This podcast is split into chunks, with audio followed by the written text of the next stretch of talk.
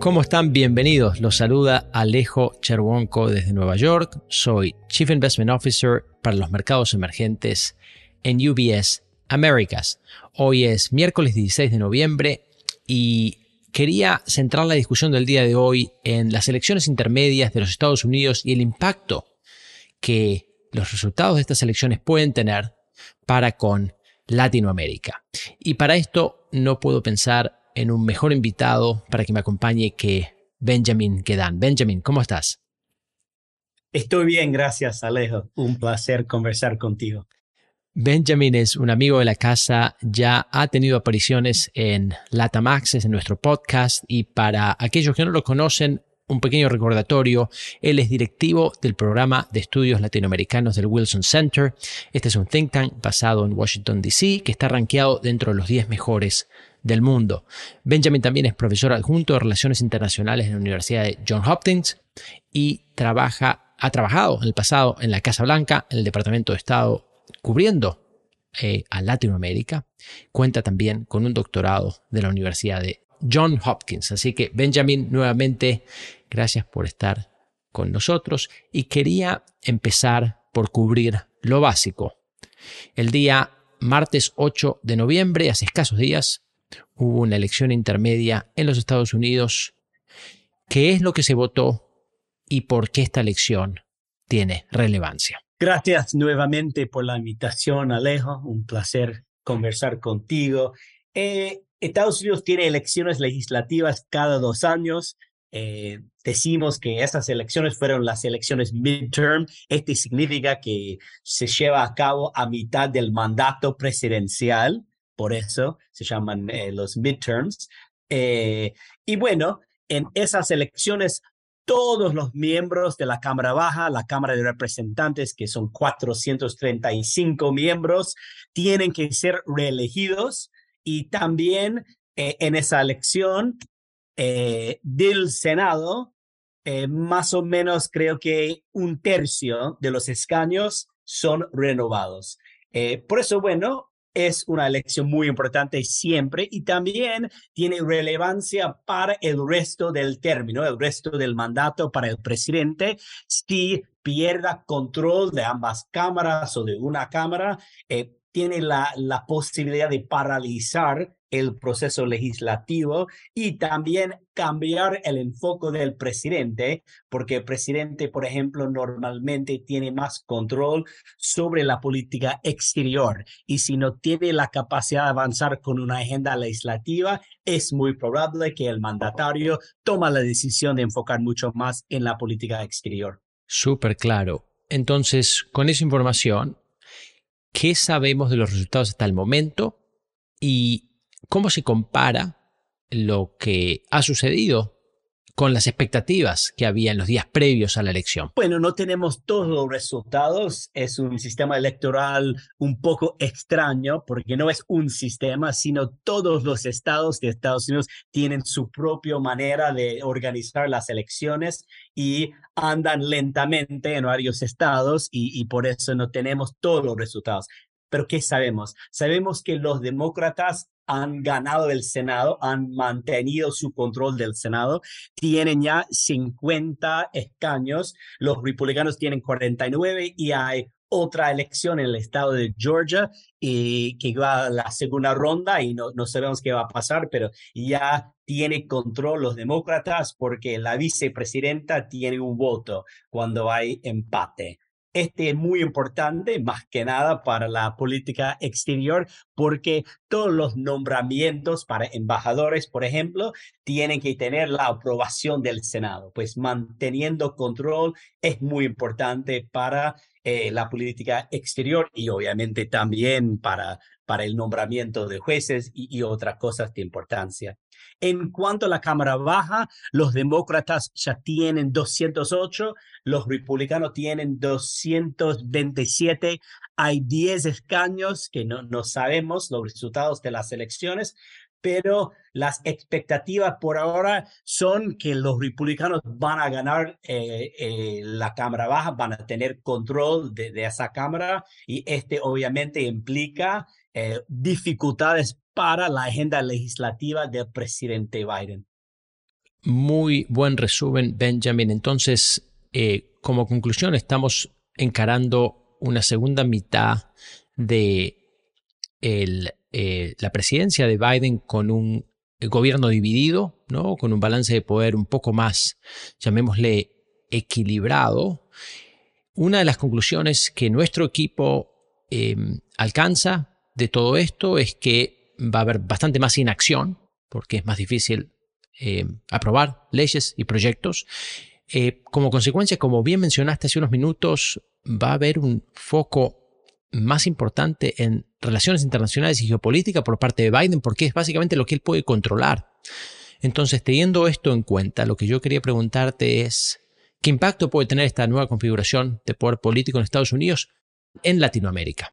Sí, yo no diría que no habrá mucha acción, no vamos a ver muchos proyectos legislativos avanzando, pero desafortunadamente creo que lo que vamos a enfrentar eh, va a ser muchas tensiones políticas y sociales, ¿no? Y, se esperaría que los comités del Congreso van a usar su autoridad para empezar investigaciones de todo tipo, incluyendo análisis de la caótica salida de Estados Unidos de Afganistán y otros temas que este implica, eh, bueno, un freno de los procesos legislativos, pero bueno, mucha acción en el Capitolio.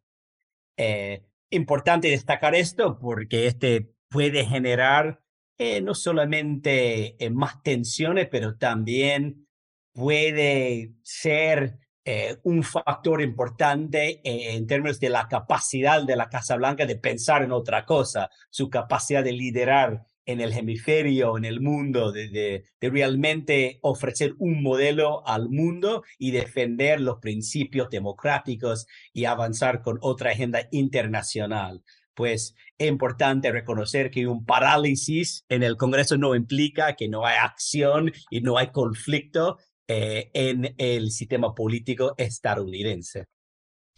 Muy, muy interesante. Y en lo que refiere a, Latinoamérica, ¿pueden cambiar las prioridades de Estados Unidos con respecto a la región?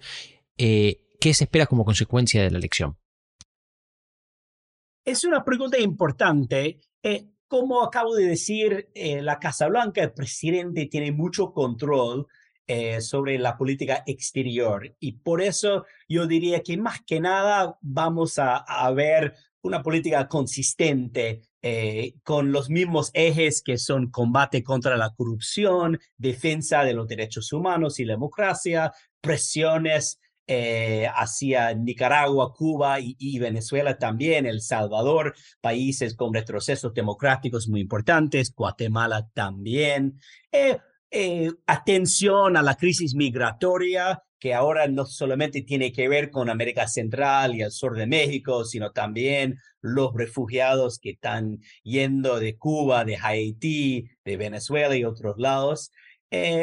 Para mí también el, eh, tema del cambio climático y, la energía renovable, también el tema de, las cadenas de valor, las cadenas de suministro y la idea de nearshoring o friendshoring, la capacidad de atraer la inversión estadounidense que está en Asia hacia Latinoamérica, buscando oportunidades para manufacturas, para minería, en minerales como litio, cobre, que son muy necesarios para la, eh, la energía renovable, para baterías, vehículos eléctricos.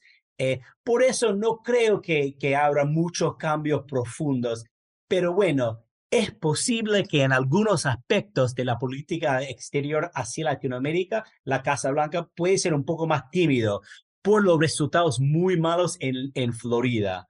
Aunque en general los resultados fueron eh, más positivos que lo anticipado, en el estado de Florida, que es un estado muy importante, los resultados para la Casa Blanca fueron pésimos y este puede generar una reacción en la Casa Blanca eh, en cuanto a su postura eh, hacia Cuba y Venezuela más que nada.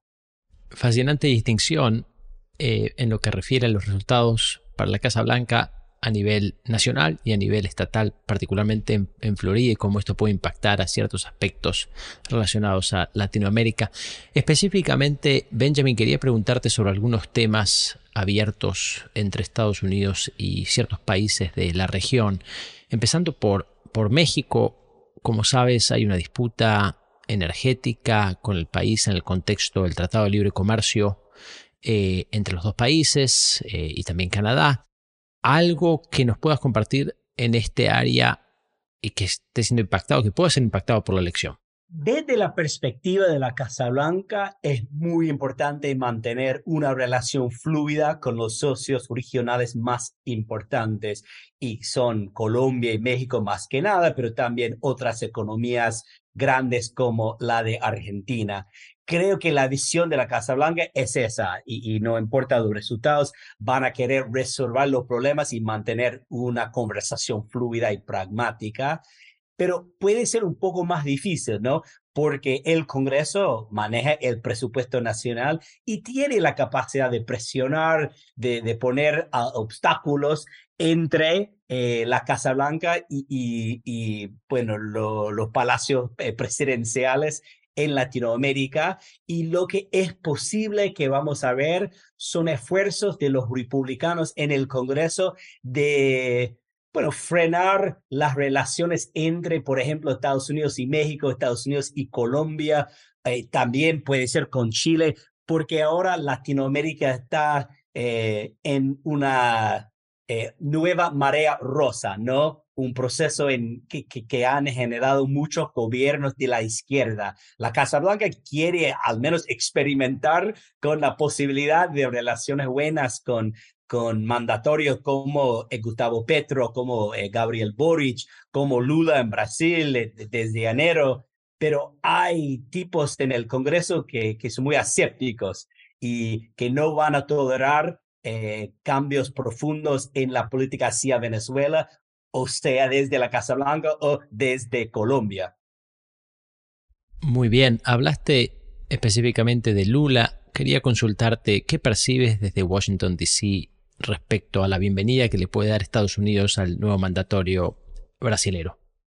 El presidente Biden tenía una relación muy estrecha con Lula durante sus, eh, su, tiempo como vicepresidente. Eh, por eso creo que hay una posibilidad alta de una relación bastante estrecha, más que nada por la política ambiental de Lula. Ya está en Egipto para la conferencia COP y ya han dicho que va a tener una política ambiental muy ambiciosa y más consistente con la visión de la Casa Blanca. Eh, por ser un tema tan central, tan fundamental para esa Casa Blanca, la administración de Joe Biden, creo que puede ser un eje, un pilar de la relación entre Brasil y Estados Unidos. Este no es decir que, que no van a encontrar desacuerdos. Por ejemplo, no creo que la política hacia Rusia, por ejemplo, o hacia Venezuela va a ser totalmente alineada con la visión de la Casa Blanca. Pero en términos de derechos humanos, respeto para las instituciones democráticas y más que nada la conservación de la selva amazon, creo que van a encontrar muchos acuerdos. Muy bien. Y finalmente, otro país específico, Argentina, y el intento de Massa de acercarse eh, hacia la administración americana, el fondo, eh, reconstruir relaciones con el Fondo Monetario Internacional. Eh, ¿Cuál es tu outlook por este lado? Sí, para mí los grandes riesgos están en Buenos Aires, no están en Washington, no importa la postura del otro partido que parece estar por ganar la Cámara Baja en Estados Unidos. El riesgo es que cuando la Argentina está más cerca de sus elecciones del año próximo, van a tomar decisiones equivocadas desde la mirada del, del FMI, del Tesoro estadounidense. Este podría generar otra crisis y un momento difícil para la relación. También el presidente Alberto Fernández recién estuvo con el presidente chino Xi Jinping recibiendo una oferta para, para más ayuda financiera, monetaria para la Argentina, que da la impresión de, de, de una relación un poco más estrecha que lo cómodo para Estados Unidos porque tanto para el Partido Demócrata como para el Partido Republicano, la competencia entre Estados Unidos y China es un tema muy importante y muy impactante y este también podría generar algunas dificultades en la relación bilateral Estados Unidos y la Argentina. Obviamente, para responder, Estados Unidos tiene toda la capacidad de competir, de ofrecer otras fuentes de financiamiento, pero por razones obvias no va, no va a pasar me das la oportunidad perfecta de hacerte la última pregunta que precisamente tiene que ver con la relación bilateral Estados Unidos y China, que creo eh, tú y yo estamos de acuerdo va a permanecer central, sino eh, tener un foco de atención creciente en los eh, siguientes dos años de la administración de Biden. ¿Cómo queda posicionada Latinoamérica más allá de la Argentina en esta puja de poder entre gigantes. E, e, es muy incómodo para todos los países latinoamericanos, tal vez salvo Paraguay, que no tiene relaciones con China, sino con Taiwán y algunos otros países pequeños que también mantienen relaciones diplomáticas solamente con Taiwán. Pero para la mayoría de los países de la región que prefieren tomar una posición en el centro, en el medio de la disputa, o una posición de no alineamiento, eh, va a ser más difícil, ¿no? Porque las tensiones van a quedar y las demandas de Estados Unidos van a, van a quedar en cuanto a la infraestructura de telecomunicaciones, otro tipo de infraestructura eh, que, que puede ser eh, complicado para la seguridad nacional de Estados Unidos.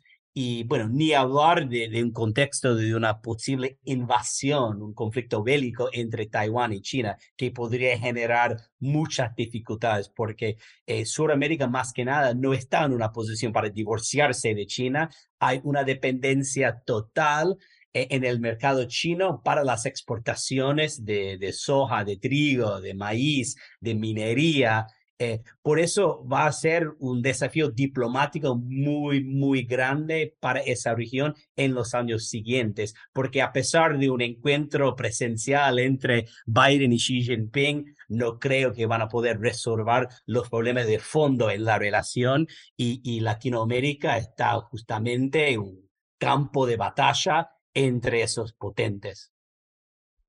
Benjamin, muchísimas gracias. Como siempre, súper valiosas tus perspectivas. He aprendido muchísimo y esperamos tenerte nuevamente en el podcast. Cuando quieras. Gracias por la invitación, Alejo. Un placer. Y a todos nuestros oyentes, espero que hayan disfrutado el debate y hasta la próxima. Pueden acceder a más información en eh, vs.com barra latamaxes y nos pueden dejar saber sus impresiones a través de las redes sociales como LinkedIn. Un abrazo y que tengan un buen día. Las opiniones sobre inversiones de UBS Chief Investment Office, CIO, son elaboradas y publicadas por el negocio Global Wealth Management de UBS AG o su filial UBS. Los puntos de vista y opiniones expresados en este material por oradores invitados externos son los del autor orador y no son los de UBS, sus subsidiarias o afiliadas. Este material no toma en cuenta objetivos de inversión específicos, la situación financiera o las necesidades particulares de ningún destinatario específico y se publica solo con fines informativos. Como empresa que proporciona servicios de gestión de patrimonio a clientes de todo el mundo, UBS AG y sus filiales ofrecen servicios de asesoría de inversión y servicios de corretaje. Los servicios de asesoría en materia de inversiones y los servicios de corretaje son independientes y distintos, difieren en aspectos materiales y se rigen por leyes acuerdos separados y diferentes. En los Estados Unidos, UBS Financial Services Inc. es una subsidiaria de UBS AG y miembro de FINRA SIPC. Para obtener más información, visite nuestro sitio web en ubs.com barra Working with Us. Para obtener la información legal completa aplicable a las opiniones de inversión independientes producidas por UBS, visite nuestro sitio web en ubs.com barra CIO-disclaimer. Nada del contenido de este podcast está destinado a ser ni debe ser considerado como una solicitud o promoción. No todos los servicios o productos están disponibles para los clientes en todas las jurisdicciones.